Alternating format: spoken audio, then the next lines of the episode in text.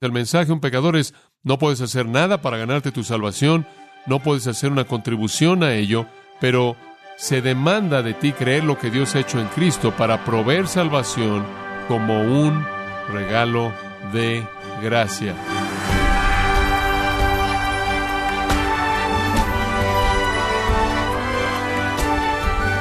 Le damos la bienvenida a esta edición de Gracia a vosotros con el pastor John MacArthur. Si es cristiano, sin duda alguna usted ha sentido la responsabilidad de comunicar lo que cree a otros, así como también tiene el nerviosismo cuando habla del Evangelio. Sin embargo, quizás se pregunte si está diciendo lo correcto o le preocupa la reacción de aquellos que no responden o que no creerán el mensaje. Bueno, a continuación John MacArthur nos ofrece ayuda al dar una mirada a lo que Jesús le dijo a uno que no creía, al concluir la serie titulada El segundo nacimiento, un estudio en el Evangelio de Juan capítulo 3, en gracia a vosotros. Abramos la palabra de Dios en el tercer capítulo del Evangelio de Juan. Esta sección del Evangelio de Juan comenzando en el versículo 1 y hasta el versículo 21, el Señor está enseñando acerca de la salvación, está enseñando de la salvación, y todo sucede en una conversación con un fariseo llamado Nicodemo. Nicodemo viene a Jesús de noche, él es un hombre prominente, el hecho de que él era un fariseo significaba que él había alcanzado un estatus muy elevado en su devoción al Antiguo Testamento y a la ley rabínica y a la tradición, él era un experto, Jesús inclusive lo llama él, maestro en Israel. Hay algunas indicaciones históricas de que él fue uno de las tres personas más ricas en Jerusalén, lo cual significa que él ha alcanzado niveles muy elevados de influencia, un miembro del Sanedrín, la Corte Suprema, un judío muy, muy prominente. Aquí encontramos al Señor Jesús mismo como el evangelista y Nicodemo como el sujeto de su evangelismo. Este es Jesús hablándole a un pecador perdido, un hipócrita, muy religioso, muy bien familiarizado con su religión, pero perdido, inconverso, afuera del reino de Dios, sin poseer la vida eterna, realmente un hipócrita modelo. Y no estamos diciendo nada acerca de Nicodemo que él no supo. Él es un hombre profundamente turbado. Él es un hipócrita que entiende su hipocresía. Él es un pecador secreto. Él es un hombre profundamente preocupado. Él no sabe que él está reconciliado con Dios. Él no tiene confianza alguna de que él posee vida eterna. Él no cree que él no está seguro de que él está en el reino del cual él continuamente habla y que representa aparentemente. Quizás este hombre le puede decir qué más necesita hacer él o lo que necesita dejar de hacer para entrar al reino, para tener algo de paz y algo de gozo y algo de certeza y algo de confianza y algo de esperanza real.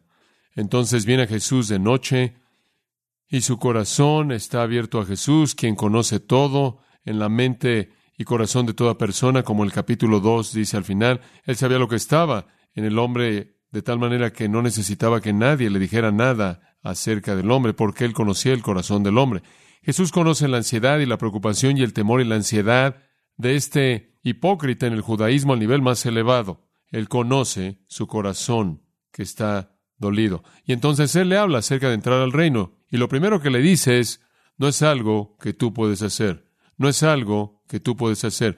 Tú no puedes hacer una contribución para entrar al reino. En el versículo 13 le dice, es necesario nacer de nuevo. Anocén, nacer de arriba. Más adelante en esa sección, en los versículos 3 al 10, necesita nacer por el Espíritu Santo. Necesita nacer del Espíritu y ser limpiado por el poder de arriba. Y él usa la analogía del nacimiento. El nacimiento es una analogía terrenal. Todos entendemos que usted no hace contribución alguna a su nacimiento, en absoluto. Y lo mismo sería el caso en la esfera espiritual. Usted no hace contribución alguna a su nacimiento espiritual. Esa es la razón por la que la analogía del nacimiento es tan apropiada. Usted necesita nacer de arriba. Usted necesita que Dios le dé vida espiritual en la misma manera en la que Dios le dio a usted vida física y usted no hizo contribución alguna a su vida física y no puede hacer ninguna contribución a su vida espiritual. Jesús le dice, lo que es requerido es algo que no puedes hacer. Tú no tienes parte en lo que necesita suceder. Ahora, lo que es sorprendente acerca de eso es que me parece que eso sería lo último que la mayoría de los cristianos en la actualidad querrían decirle a alguien que viniera a preguntar acerca de la vida eterna, que viniera a preguntar acerca de entrar al reino, que viniera a preguntar cómo tener una relación con Dios, cómo es que tus pecados pueden ser perdonados, cómo ser salvo, usando nuestro lenguaje. Me parece que lo último que la gente diría es, bueno, estás pidiendo lo imposible. No hay manera en la que puedes hacer esto. No hay manera en la que puedes contribuir a esto. Sea lo que seas, sea lo que hayas hecho o no hayas hecho, sea lo que sea el bien que hayas hecho, sea lo que sea lo mal que has hecho, no tiene nada que ver con esto. Tu conexión con la religión no tiene relación con esto. Tu conexión con la moralidad no tiene relación con esto. Tú estás pidiendo algo que te suceda a ti que viene de Dios por poder soberano. Pero eso es lo que Jesús le dijo. Y estoy convencido de que con mucha frecuencia escondemos esa gran verdad. Hay personas que tienen miedo de decirle eso a cristianos que la salvación que ya recibieron fue una obra de Dios del cielo. De alguna manera creen que eso se entromete en la independencia de la gente y su libertad. ¿Por qué es que le vamos a decir eso a un incrédulo? Respuesta, para detener al incrédulo en donde está y dejarlo con ningún lugar a donde acudir y nada que apelar. Por las obras de la ley, en las palabras de Pablo, ningún ser humano será justificado. Estás pidiendo algo que es imposible. Sería más fácil tratar de meter un camello por el ojo de una aguja que pensar que puedes ganarte tu salvación. Este es un cambio enorme, completo, en el pensamiento de Nicodemo. Esa es la razón por la que dos veces en esa sección de apertura, versículos 3 al 10, Jesús dice, de cierto, de cierto, de cierto, de cierto, porque te estoy diciendo por primera vez lo que es verdad en contraste a las mentiras que has creído por tanto tiempo. Ahora Jesús lo hace responsable por no saber eso. ¿Cómo puede ser que tú, él dice al final de esa sección de apertura, versículo 10, ¿cómo puede ser tú el maestro en Israel y no saber esto? Él debería haber sabido esto, porque el mensaje de salvación divina, soberana, es presentado claramente en el Antiguo Testamento, en los pasajes del Nuevo Pacto, con los que Nicodemo habría estado muy familiarizado. Jeremías 31, Ezequiel 36, Ezequiel 37. ¿Cómo es que no sabes que una relación con Dios es algo que Dios hace milagrosamente desde el cielo que desciende? Entonces aquí está este hipócrita, condenado por sí mismo, con una conciencia culpable, lleno de angustia, porque él sabe que está alejado de Dios, él sabe que él es un farsante, él sabe que él es un pecador en secreto. Y ahora él oye que él no puede hacer nada al respecto, y todo lo que ha conocido en su vida es que él puede hacer algo acerca de algo, inclusive una relación con Dios está en sus manos. Entonces nuestro Señor detiene al pecador en su posición. Y quiero recomendarle a usted este enfoque. Si alguien viniera a usted y le dijera, ¿qué tengo que hacer para ser salvo? La respuesta es que, nada. Hay un sentido en el que usted dice, este es un milagro divino. Esta es una obra de Dios según su voluntad, como dice el versículo 8. El Espíritu Santo lo hace cuando y donde Él quiere. Y como hemos estado diciendo a lo largo de esos versículos de apertura, lo único que usted puede hacer es pedir. Lo único que usted puede hacer es pedir. El nuevo nacimiento fue mencionado cinco veces en los versículos de apertura. El creer es mencionado siete veces en los versículos 11 al 21. Entonces ahora llegamos a esa segunda verdad paralela, responsabilidad humana. Usted no puede hacer nada al respecto, por un lado, pero por otro lado usted es responsable por su creer o no creer. Entonces el mensaje a un pecador es, no puedes hacer nada para ganarte tu salvación, no puedes hacer una contribución a ello, pero se demanda de ti que creas lo que Dios ha hecho para proveerla, creer lo que Dios ha hecho en Cristo para proveer salvación como un regalo de gracia.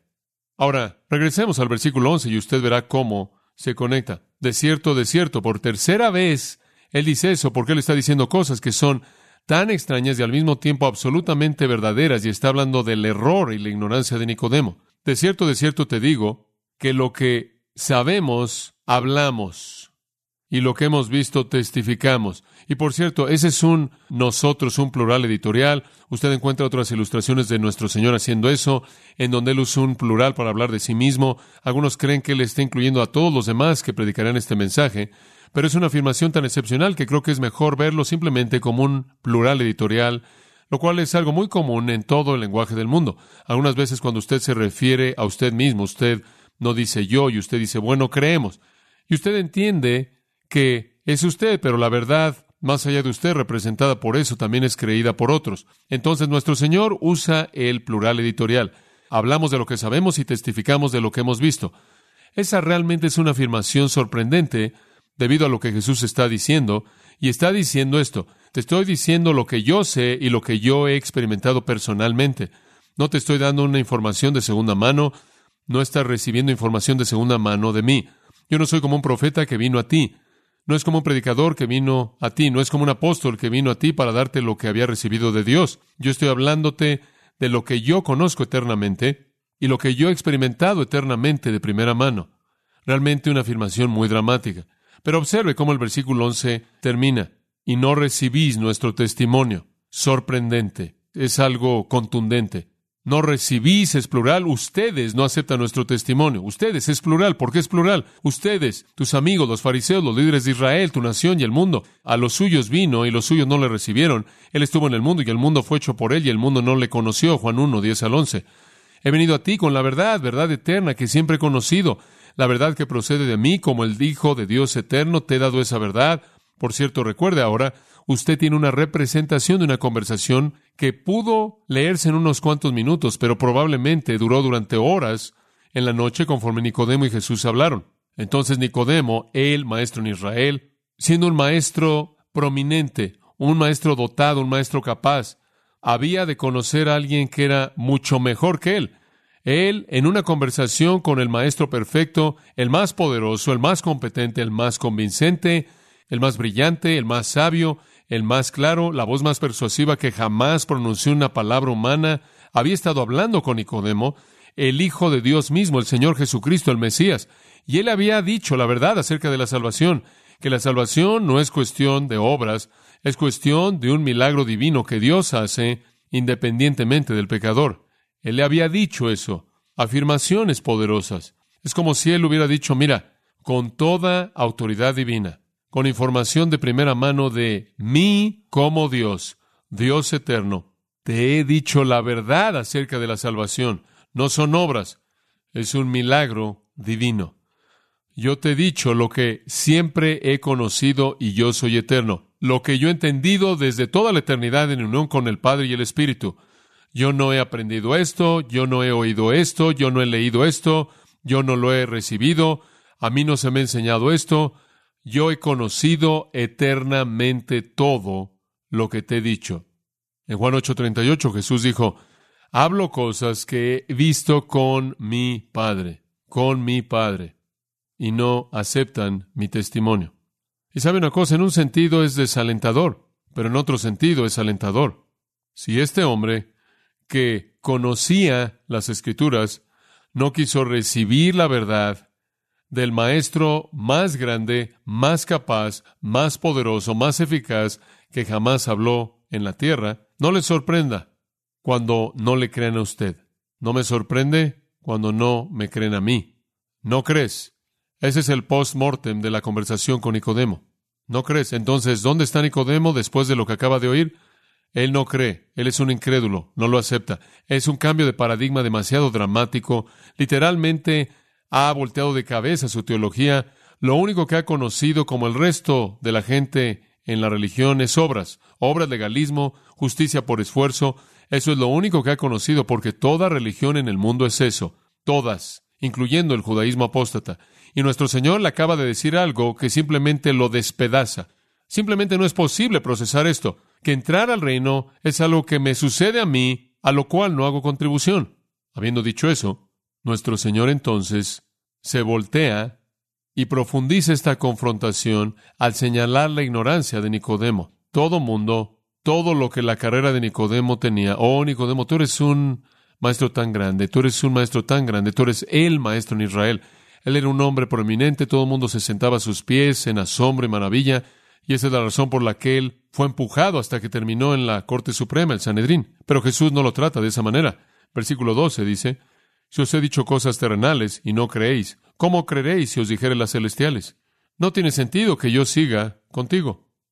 No tiene sentido que yo profundice en las realidades profundas de teología y la mente de Dios y los propósitos de Dios en la salvación. No puedo ir ahí porque te di una analogía terrenal simple y ni siquiera puedes creer eso. Permítame decirle algo acerca de la incredulidad. La incredulidad produce ignorancia. Si usted quiere oír una representación ignorante de la Biblia, escucha a los incrédulos. Ellos van a representar de manera equivocada las escrituras constantemente. Nunca espero oír que algún incrédulo represente de manera apropiada la Biblia. Gran parte del tiempo ni siquiera espero que los creyentes representen de manera apropiada la Biblia, pero ciertamente no espero que los incrédulos representen apropiadamente la Biblia. ¿Por qué? Porque la incredulidad los encierra en ignorancia. Porque eso es 1 Corintios 2.14. El hombre natural no percibe o entiende las cosas de Dios, que son para él locura. Para los que están pereciendo, son locura.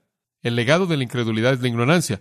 Esa es la razón por la que si usted va a una universidad y escucha a los incrédulos hablar de la Biblia, no la entienden. Si usted va a un seminario y tiene a profesores incrédulos hablando de la Biblia, no la entienden. Y aquí estaba Nicodemo, él era uno de ellos. La incredulidad produce ignorancia. Y entonces vemos que el pasaje abre con esta realidad en donde hay una confrontación contundente de la condición del corazón de Nicodemo y la condición universal de todo corazón incrédulo, y está encerrado y es prisionero a las tinieblas espirituales, la ignorancia espiritual. Entonces Jesús le está diciendo, mira, realmente no sirve de nada que yo profundice en explicaciones teológicas porque le estoy hablando a un tabique. No tienes la capacidad de absorber esto.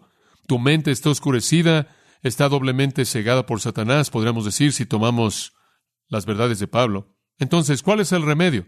La confrontación de la incredulidad entonces lleva a una recomendación para creer.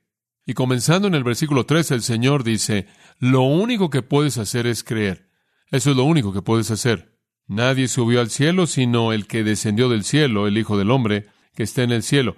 Y como Moisés levantó la serpiente en el desierto, así es necesario que el Hijo del Hombre sea levantado, para que todo aquel que en él cree no se pierda, mas tenga vida eterna. ¿Qué puede hacer Nicodemo? Él está encerrado en incredulidad y él está doblemente encerrado en tinieblas e ignorancia. ¿Qué puede hacer él? Sea que fuera moral o inmoral, no contribuye a su entrada al reino. Fuera que él fuera religioso o no religioso, no hace contribución alguno. ¿Qué puede el pecador hacer? Lo único que el pecador puede hacer, según el versículo 15, es creer. Pero eso es suficiente. Eso es suficiente. Entonces tenemos en los versículos 13 en adelante esta recomendación. Realmente es un mandato a creer esa es la única esperanza. Entonces aquí está la verdad de sola fide, fe únicamente.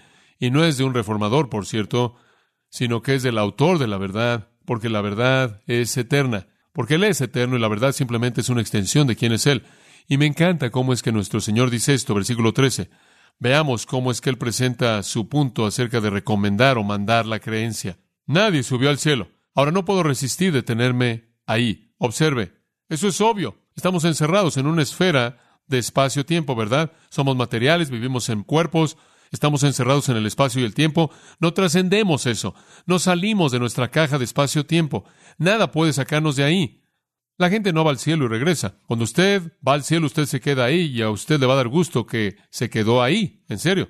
¿Puede pensar en alguna razón por la que le gustaría regresar? No, no puede. Bueno, hay más a eso que tan solo eso. Hay algunas verdades muy importantes que quiero que entienda. Nadie ha ascendido al cielo sino el que descendió del cielo, el Hijo del Hombre. Escuche esto. La única persona que jamás descendió del cielo con la verdad acerca de la salvación es Jesús. Cualquier otra religión o viene de esta tierra o de abajo.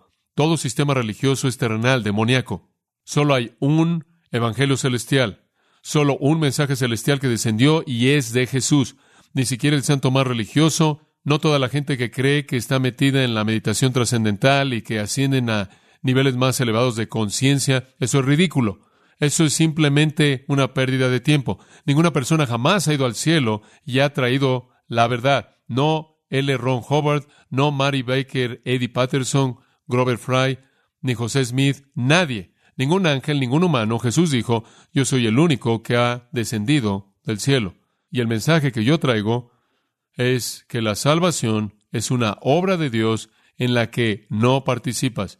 Es un regalo que Dios da según su voluntad y lo único que puedes hacer es recibirla al creer. Esa es la verdad. Y yo soy el único que descendió del cielo con la verdad, con un mensaje. Jesús se refiere a sí mismo varias veces en esa misma frase, el que descendió del cielo, el Hijo del Hombre. Por ejemplo, en Juan 6, 33, él se llama a sí mismo el pan de Dios que desciende del cielo.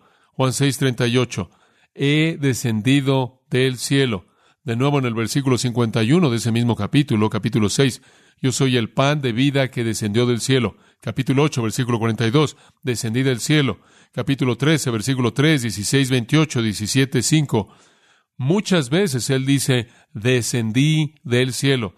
Él es la única fuente celestial de verdad celestial.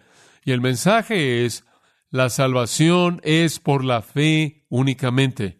Entonces, Él desciende, Él trae estas dos verdades paralelas. La salvación es un milagro divino, nuevo nacimiento, nacer de arriba, y la salvación es recibida por el pecador al creer. Él es el Hijo del Hombre, ese es un título mesiánico tomado de Daniel 7. Él es el Mesías prometido. Él es el profeta enviado por Dios. Entonces Nicodemo está hablando con Dios en carne humana. Nicodemo está hablándole a un ser celestial. Él está hablando con el Hijo de Dios eterno. Y el Hijo de Dios eterno está diciendo, no creas nada diferente de esto, porque nadie jamás ha ascendido al cielo y ha traído con él la verdad. Yo he venido del cielo con la verdad. Esa es la razón por la que Pablo dice, cree cualquier otro evangelio, Gálatas 1, y eres anatema, estás maldecido. Cree cualquier otro evangelio y estás maldecido porque nadie lo ha traído al descender. Es terrenal o es demoníaco, una combinación. Los sistemas religiosos falsos son la obra de Satanás. Quien se disfraza como ángel de luz son una combinación de ideas humanas y seducción o engaño demoníaco. El Evangelio en toda su riqueza, con todos sus elementos, es el único mensaje que ha descendido del cielo. Y después en el versículo 14, nuestro Señor dice, y como Moisés levantó la serpiente en el desierto, así es necesario que el Hijo del Hombre sea levantado. Tienes que levantarlo, en primer lugar eso significa elevarlo por encima de los demás elevarlo por encima de los demás. Él es el único que ha descendido. Él es el Hijo de Dios eterno. Él es el Señor de señores. Él es el segundo miembro de la Trinidad. Él es la fuente de la verdad. Él es la verdad como también la vida y la luz. Elévalo, levántalo, levántalo. Juan 14, 6. Yo soy el camino, la verdad y la vida. Nadie viene al Padre sino por mí. Hechos 4, 12. Y en ningún otro hay salvación, porque no hay otro nombre bajo el cielo dado a los hombres en que podamos ser salvos. El nombre de Cristo, creer en Cristo únicamente, Cristo únicamente, Cristo únicamente, solos Cristos, sola fide, fe únicamente en Cristo únicamente. Yo soy el que tiene que ser levantado. Y al decir eso, hay una referencia a su crucifixión. Y como Moisés levantó la serpiente en el desierto, así es necesario que el Hijo del Hombre sea levantado. ¿Qué es eso? De regreso en números 21, los hijos de Israel en su desobediencia fueron castigados por Dios. Dios envió serpientes, ¿recuerda? para morderlos. Y fueron mordidos con este veneno tóxico y mortal y estaban en pánico. Clamaron a Dios. ¿Y qué hizo Dios? Dios en su compasión y en su misericordia dijo, consigan un palo, coloquen una serpiente de bronce en el palo, y para cualquiera que vea este palo, esta vara, voy a proveer curación inmediata. Eso simplemente es una historia del pasado de Israel y es una analogía. No es una alegoría, simplemente es una ilustración de la misma manera en la que los hijos de Israel, que tenían el veneno mortal de la mordida de esta serpiente, así como ellos pudieron ser liberados de la muerte al ver una serpiente de bronce, así es que los pecadores que llevan el veneno de la serpiente, que es Satanás, y el pecado que él perpetró en contra de la raza humana, pueden ser liberados de la muerte al ver al Salvador crucificado. Qué analogía tan hermosa. Esa es la primera vez que sabemos que hay cierto levantamiento de Cristo. No hemos oído de cómo va a morir, pero sabemos a partir del Salmo 22 algunas de las características de su cuerpo. Sabemos de su sed y sabemos de sus heridas, y a partir de Zacarías sabemos que él será traspasado, perforado, Y a partir de Isaías 53 sabemos que Él será golpeado y de nuevo que Él será perforado por nuestras transgresiones. Sabemos que Él va a morir. Ya en el capítulo 2, versículos 19 al 22, Jesús dijo, destruyan este cuerpo y lo levantaré. Pero ahora de pronto tenemos otra perspectiva aquí. La perspectiva es que su muerte será una muerte en la que Él es levantado. Pero hay más en esto que tan solo ser levantado en su muerte. Significa que usted le da toda su atención. Usted lo eleva por encima de todos, por encima de los demás, como el preeminente, y usted lo ve a Él en fe, y únicamente a Él para salvación. Los judíos mordidos fueron curados del veneno mediante una mirada de fe. Tuvieron que creer, voy a ir a donde está eso, voy a ir ahí, voy a ver, y si hacían eso, serían curados. Y así es todo lo que Dios pide de nosotros es mirar a su Hijo, levantarlo. Los judíos que fueron mordidos no tuvieron que hacer nada, no vieron obras, nada por qué expiar, nada de restitución, nada. Simplemente mira y tendrás vida. Qué hermosa analogía. Y sé que cuando sucedió estuvo en el plan de Dios que sería la analogía de la simplicidad de la salvación por la fe, Cristo levantado, lo vemos a Él y eso es suficiente, tenemos vida. Y aquí está el corazón del mensaje celestial que Jesús trajo del cielo. Versículo 15. Para que todo aquel que en Él cree no se pierda, mas tenga vida eterna. Todo aquel que en Él cree no se pierda, mas tenga vida eterna. Eso es lo único que el pecador puede hacer. Creer, creer. Ese es el corazón del Evangelio.